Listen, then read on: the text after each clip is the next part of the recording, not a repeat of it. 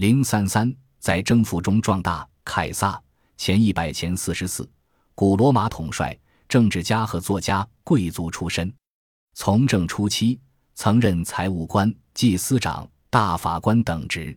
公元前六十年，与庞培、克拉苏结成前三头政治联盟，曾征服高卢全境，两度入侵不列颠（前五五前五十四），后入埃及、小亚细亚等，反罗马寇。前四十六建立才统治，公元前四十四年被共和派贵族阴谋刺杀。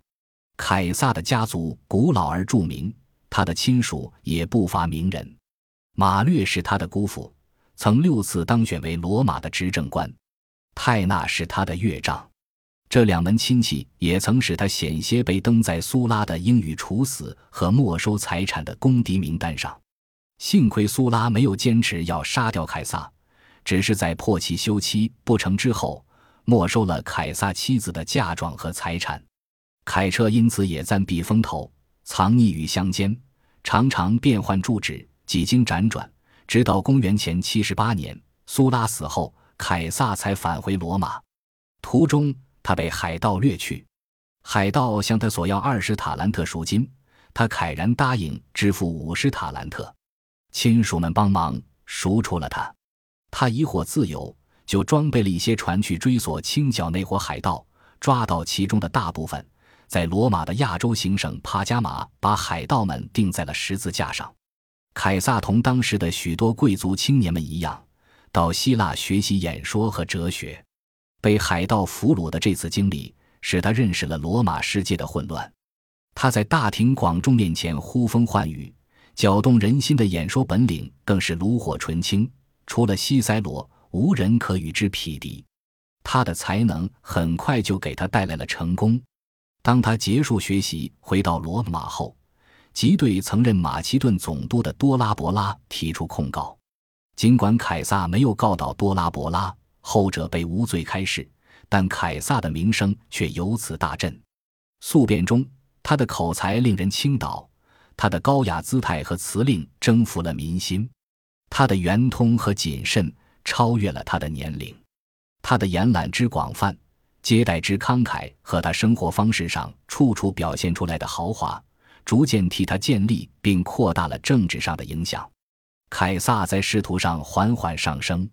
公元前七十三年，他在军队中任参将；前六十八年担任财务官；前六十五年出任市政官。为了这些，他投了巨资，在未得一官半职之前即已负债累累。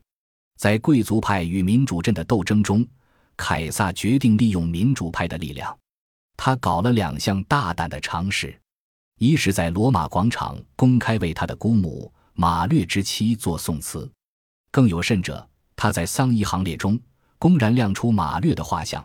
这可是自马略被苏拉宣布为公敌以来之大不敬。此举得到人民的喝彩和鼓励，对他把马略被埋葬已久的光荣重新发掘出来再见天日感到兴奋不已。公元前六十三年，凯彻竞选当上大祭司长，这是一个终身职位，负责国家最高宗教事务，在政治上有很大的影响力。此后不久，他又当上司法官。一年后任满，凯撒受命去做西班牙总督，在西班牙。凯撒颇有建树，结束了在西班牙的使命。凯撒于公元前六十年班师回到罗马城下，权衡各方因素，他认为自己应该参加执政官竞选。这次回朝就是为了抓住时机，争个高下。凯撒明白，单枪匹马是不会成功的，他要利用克拉苏和庞培这两个当时在罗马举足轻重的人。凯撒首先争取到庞培的支持。然后，他力促庞培与克拉苏和解，不厌其详地向两人陈述利害。如若两虎相争，同归于尽，只会壮大西塞罗、卡图卢斯、加图支流的声威；而二人携手，同心同德，则无人堪与匹敌。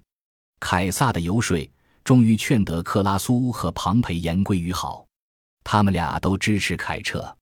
就这样。凯撒当选为公元前五十九年的执政官，他没有让他的这两个支持者因和好而壮大起来，反而利用他们增强了自己。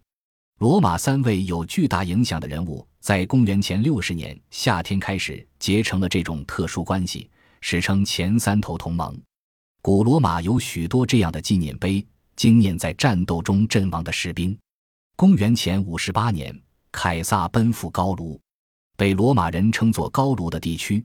在当时是指意大利的卢比孔河和比利牛斯山以北、莱茵河以西，直抵大西洋的大片原野，以阿尔卑斯山为界，又分为山内高卢和山外高卢。尚未被罗马人征服的外高卢，主要居住着科尔特诸部落，分布远达莱茵河流城和现代荷兰。当时高卢还不存在真正的城市，只不过有些山寨，星星点点遍布四野。南部和中部地区的凯尔特人是比较先进的，深受希腊文化的影响。离罗马行省较远的比利时人却较落后，连商人们都不怎么去那里。这一地区正处于社会动乱之中，不稳定的政治环境加上日耳曼人跨过莱茵河逼近高卢造成的压力，给凯撒提供了一个极好机会。在高卢的第一年，凯撒阻止了海尔维基人旨在进入罗马行省的迁徙。命令他们仍回到故土，又赶走了日耳曼人，占据了高卢中部。当年东抵达罗纳河，在东北高卢过冬。公元前五十七年，迎战比利时人诸部于北高卢。第三年，横扫大西洋沿岸。年底，基本上吞并整个高卢。公元前五十六年冬，凯撒与日耳曼人交火，他抓住时机，扣下来谈判的日耳曼人。亲自率领大军突袭敌军大营，罗马人几乎无一伤亡，大获全胜。凯撒乘胜渡过莱茵河，为了渡河，他特意建了一座桥。过河后，凯撒向苏冈布里人做了报复，把乌皮人从围困中解救出来，也威吓了日耳曼人。十八天后，又退回高卢，拆毁了特意架设的那座桥。凯撒又回头向西，远征不列颠。当时的不列颠对凯撒完全是一片陌生之地，所以决意亲自去走一遭。第一次不列颠之行有了经验和收获，罗马人为凯撒举行二十天谢神祀礼，于是又有了公元前五十四年第二次的远征不列颠。除索取人质和赔款外，又规定了不列颠每年提向罗马人交纳的贡赋。自公元前五十三年起。中部和北部高卢的凯尔特部落就因不甘为罗马人臣属而发动起义。到公元前五十二年，起义规模更加扩大。为了高卢的自由，冒生命危险也在所不惜。年轻的维尔钦格托里克斯被起义者推举为王，他组织起义大军与罗马人周旋，坚壁清野，甚至放火烧掉自己美丽的家园，以断罗马人粮草。使罗马人竟多日无粮，仅靠家畜应付极度的饥饿。起义者们学习罗马人的技能，用之与同罗马人作战。他们挖坑道、断壁垒、焚罗马人的木塔。战斗中，他们前赴后继，一个人倒下去后，一个人立即接上来。冬日里，凯撒终于将维尔钦格托里克斯率领的起义者逼退进了阿莱西亚要塞。那是在一座山顶上的城寨。地势高峻，易守难攻，除围攻之法，无他计可施。凯撒遂立即动手修建围城工事。这套工事相当复杂。他先挖了一条二十尺宽的垂直壕沟，再距这条沟四百步之后建其他工事。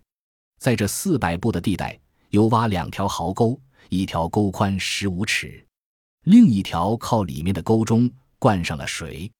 沟后的其他工事是一道十二尺高的防堤和壁垒，上面加胸墙和置叠。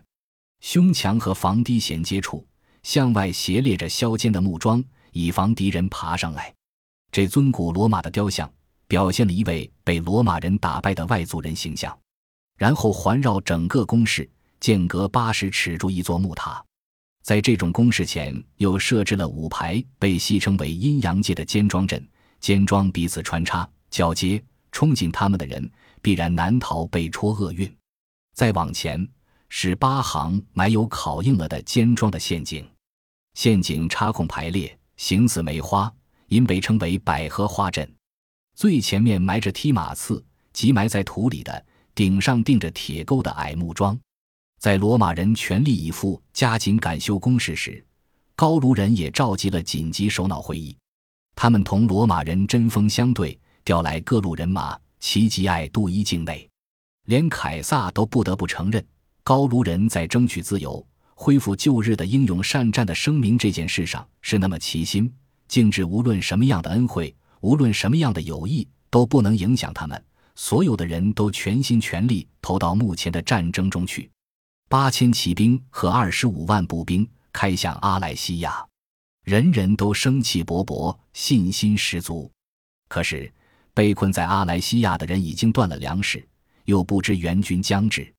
他们讨论了对策，最后仍然决定坚守，绝不屈辱投降或求和。援军终于赶到了，爱国的人看到了希望，动手为突围做准备。起义者两次突围。没有成功，又开始新一次突围。战斗一刹那间在各处同时展开，各种手段都在尝试，而且什么地方看来最脆弱，人们便都涌向那边去。罗马士兵分散在这样长的攻势上，有好多地方感到难于应付。双方心里都觉得这是做出最后努力的唯一机会。高卢人认为，除非突破攻势，否则一切脱身的希望都告断绝了。罗马人也认为，只要这一天能守得住，所有的辛劳都从此可告结束。高卢人有的发誓时，有的在盾牌掩护下向前推进。疲劳的人马上有生力军来替换。所有这些人合力向壕堑投过来的泥土，给高卢人造成一条向上爬的通道。罗马人埋在地下的设备全被盖没，罗马人却既没了武器，体力也难以支撑。凯撒自己也亲自上了前线。高卢人这次突围又失败了。第二天，维尔钦格托里克斯决定把自己交给罗马人处置，起义者的领袖们也被交给了凯撒。六年后，即公元前四十六年，在凯撒的凯旋仪式之后，维尔钦格托里克斯被看守。